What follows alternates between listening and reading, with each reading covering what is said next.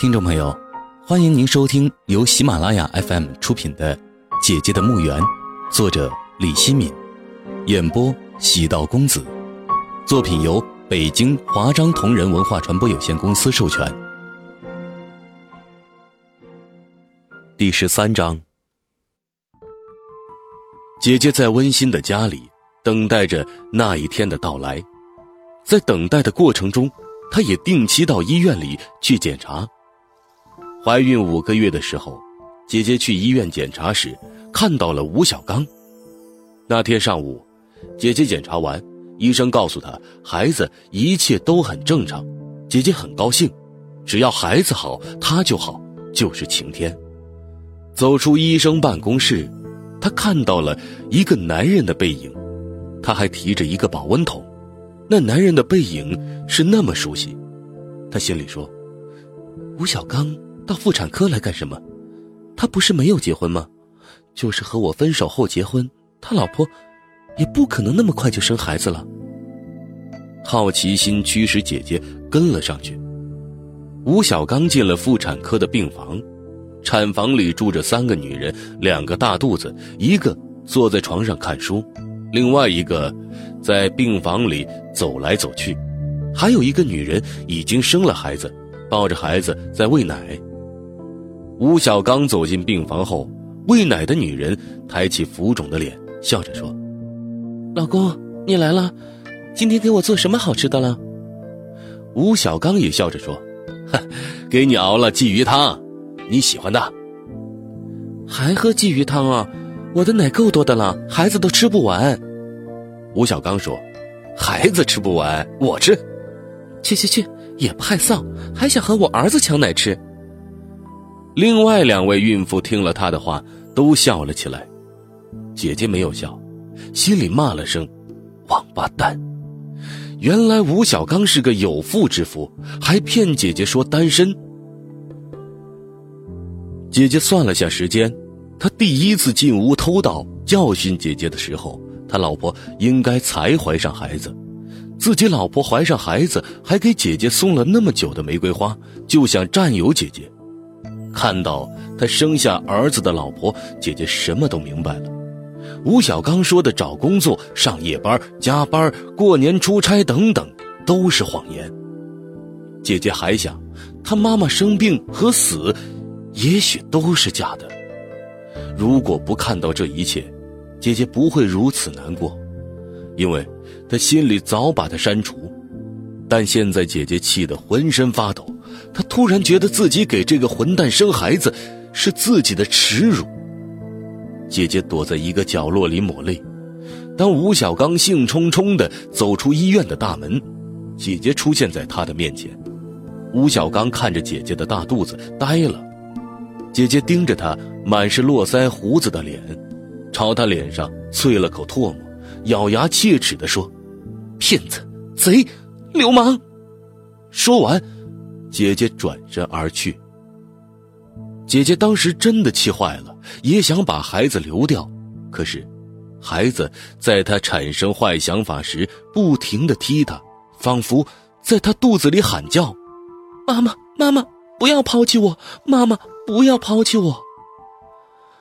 姐姐心软了，她告诉自己，不能这样做，孩子是自己的，和吴小刚那王八蛋没有任何关系。他不能抛弃孩子，孩子也不会抛弃自己。他和孩子相依为命。姐姐回到家里，轻柔的抚摸自己的肚子，温柔的说：“孩子，对不起，妈妈让你害怕了，不要怕，孩子，妈妈不会放弃你，无论怎么样，妈妈都不会放弃你。孩子，不要怕，妈妈会用命来保护你。”你就是妈妈的命。贼，永远是贼，改不了贼的品性。吴小刚是个贼，他又用贼的方式进入了姐姐的家。姐姐正在灯下给肚子里的孩子唱歌，她一抬头就看到了吴小刚的脸。他已经悄无声息的从窗口进来了，他手上提着一个保温桶。和姐姐在医院里见到的一模一样的保温桶，姐姐已经不再生气，她答应过肚子里的孩子不再生气的。姐姐说：“你赶快走吧，我真不想再见到你了。”对不起，我不知道你怀孕了。我怀孕和你没有一丁点关系，你赶快走吧，再不走我就报警了。我知道你怀的是我的孩子，我要负责任的。这不，我熬好了乌鸡汤给你补身体，还带了点钱，你先花着，以后我还会送钱来给你的。他把保温桶放在桌子上，从口袋里掏出一叠钱，也放在桌子上。把东西和钱都拿走，你要不走，我真的报警了。吴小刚什么话也没有说，走了。他以最快的速度从窗户上爬了出去，不一会儿就消失得无影无踪。面对那叠钱和保温桶，姐姐无动于衷。姐姐想，生完孩子就带孩子离开上海，她实在不想看见吴小刚。要是在上海住下去，这个贼还会从窗户爬进来，或者在某一天，夺取她的孩子，夺去她的命。半夜时分，姐姐饿醒了。姐姐经常会半夜饿醒，有时就忍了，有时会爬起来找东西吃。怀上孩子后，虽然刚开始反应很大，总是呕吐，她还是觉得自己像只饿狼，总是喂不饱自己。有时，她会调侃的自言自语：“孩子，你该不会是饿死鬼投胎吧？让妈妈那么能吃。”姐姐饿醒后。看到了桌子上吴小刚没有拿走的保温桶，吴小刚说过，保温桶里装的是乌鸡汤。姐姐从床上爬了起来，走到桌子旁边，打开了保温桶，保温桶里的乌鸡汤还冒着热气。姐姐闻到了浓郁的香味儿，就像当初闻到玫瑰花的香味一样。姐姐欲罢不能。姐姐什么也没想。就一口气喝下了那一保温桶的乌鸡汤，连里面的乌鸡肉也吃得干干净净。吃饱喝足，姐姐有了种巨大的满足感，重新躺回床上。过了两个多小时，姐姐的肚子剧烈的疼痛起来，姐姐嗷嗷直叫。她发现事情不对，得马上去医院。姐姐没有想到打急救电话，强忍疼痛。踉踉跄跄的走出门，一步一步下了楼梯，然后又艰难的走出了小区，来到了街旁。姐姐一只手捂着疼痛的肚子，一只手举起来准备拦车。这时，姐姐感觉到有什么东西从下体流出来，流到大腿上，流到地面上。姐姐摸了一下大腿，举起手一看，是血，鲜血。姐姐心里说：“完了，完了。”她看一辆车开过来，慌忙招手，大声喊叫：“救救我，救救我的孩子！”那是一辆私家车，从她面前一晃而过，看着汽车离去，姐姐哭了，大声的哭了：“救救我的孩子，救救我的孩子！”这是黎明前的黑暗时刻，街道上。车辆很少，一辆出租车停下了，看姐姐那个样子，又开走了。姐姐瘫倒在地上，已经没有力气了，她还在呼喊：“救救我的孩子，救救我的孩子！”您正在收听的是由喜马拉雅 FM 出品的《姐姐的墓园》。姐姐的声音越来越微弱，她觉得自己不行了。仿佛看到了地狱之门。姐姐醒过来时，已经躺在医院急救室的病床上了。奄奄一息的姐姐听到有人在说：“她终于醒过来了。”那声音仿佛很遥远，是从另一个世界里飘过来的。姐姐睁开眼睛，看到有几张脸在晃动，那几张脸是模糊的。渐渐的，那些晃动的脸。清晰起来，那是医生和护士的脸。姐姐急促地说：“我在哪里？我在哪里啊？”医生告诉她：“你在医院。”姐姐说：“我的孩子呢？我的孩子呢？医生没有说话。姐姐想坐起来，可是浑身一点力气也没有，头很疼痛，身体的某个部位也很疼痛，她的身体和灵魂都被撕裂了，都疼痛不已。这是姐姐最疼痛的时刻，和此时的疼痛相比，过去那些疼痛都不足一提。姐姐知道，自己失去了孩子，失去了希望。姐姐再一次问医生：“孩子呢？我的孩子呢？”对不起，孩子没有保住。医生离开了。姐姐想抓住医生，企图向他讨回自己的希望，可是，她一点力气都没有。她眼睁睁的看着医生离开。医生离开后，姐姐还在挣扎。痛苦的挣扎，他的挣扎无济于事，犹如每一次面对命运的击打一样无济于事。一个护士对姐姐说：“好好休息，你能从死亡线上回来已经很不容易了。要不是一个环卫工人用三轮车把你送来，你就没命了。”到底发生了什么？是什么夺去了我的孩子？是你自己不要这个孩子的吧？不然。你怎么会吃那么多堕胎药呢？姐姐无力的说：“堕胎药。是的，堕胎药。孩子都那么大了，你怎么能这样呢？你被送到医院的时候，孩子已经没有心跳了，你也大出血，差点就没有救了。”姐姐闭上了眼睛，什么话也说不出来，内心充满了悲痛。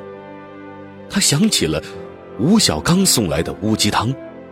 姐姐根本就没有想到吴小刚会在乌鸡汤里放大剂量的堕胎药，她不希望姐姐生下这个孩子。在医院门口，姐姐示威性的朝他脸上吐唾沫，是不明智之举。姐姐挺着的大肚子，让吴小刚恐惧，这无疑威胁了他和他的家庭，让他按下了杀手。这是一个晴朗的早晨。天空蓝得可怕，一丝云翳都没有。对姐姐和吴小刚而言，这都是不平凡的一天。吴小刚一早就来到了医院妇产科的病房，他老婆是剖腹产，住了一周医院了，今天就可以出院了。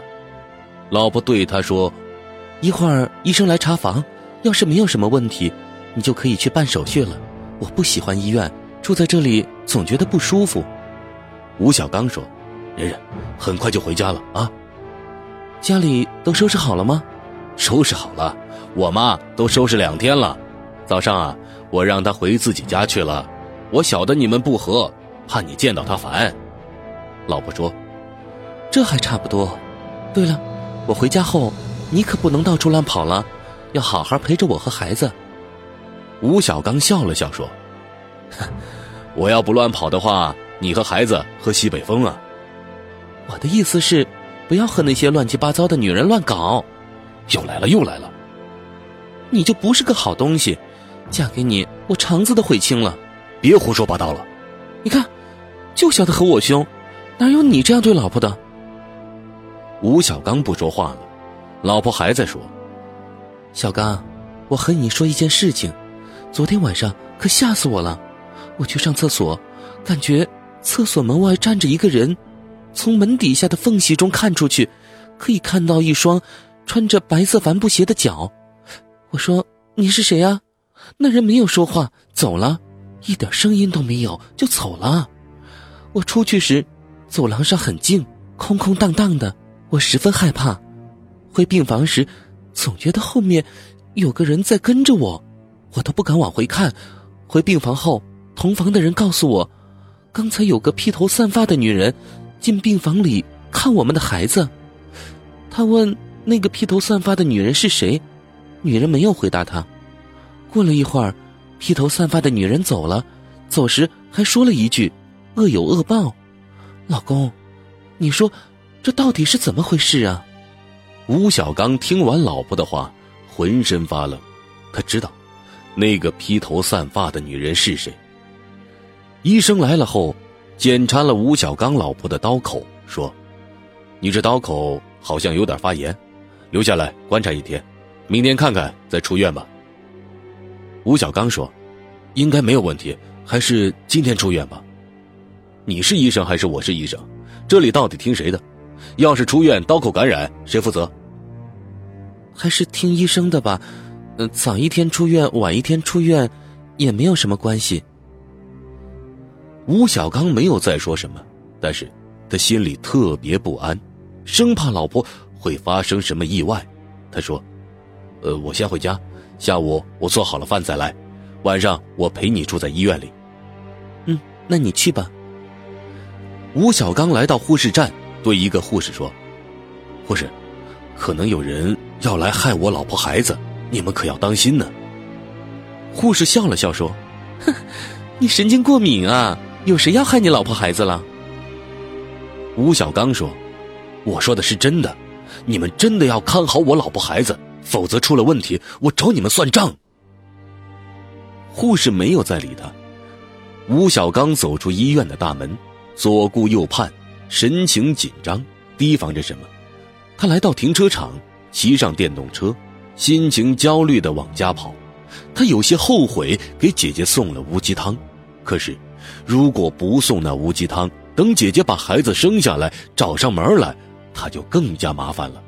他相信姐姐已经流产了。吴小刚又害怕又像是卸下了什么负担。回到家里，他觉得口很渴，倒了杯水，一口气喝了下去。然后，吴小刚坐在沙发上思考着什么。突然，门铃响了。是谁？吴小刚警惕的站起来，走到了门边，透过门上的猫眼往外面看，他什么也没有看见。见鬼，没有人，门铃怎么会响起来？他想，也许是太紧张了，他从来没有告诉过那女人住址，他不可能找上门来的。他担心的是老婆孩子，那女人已经知道老婆孩子在哪里了。不一会儿。又响起了门铃声，吴小刚有点生气。以前楼下一个小男孩也这样按人家的门铃，他认为这又是那孩子的恶作剧，气呼呼的开了门。门一开，他看到一个披头散发的女人蹲在门前。一刹那间，披头散发的女人猛地站起来，一头朝他的下颚撞上来。吴小刚脑袋一猛，剧烈的疼痛让他失去了防御能力。披头散发的女人接着就用膝盖狠狠的顶在他的裆部。吴小刚惨叫一声，双手抱住了裆部，弯下了腰。披头散发的女人就是愤怒的姐姐，她像只疯狂的母兽，抱住他的头，用膝盖猛击。吴小刚完全被击晕了，瘫倒在地。姐姐关上了房门，并且反锁上了。她单腿跪在吴小刚身体旁边，从腰间掏出了一把尖刀，狠狠地插进了他的心脏，血奔涌而出。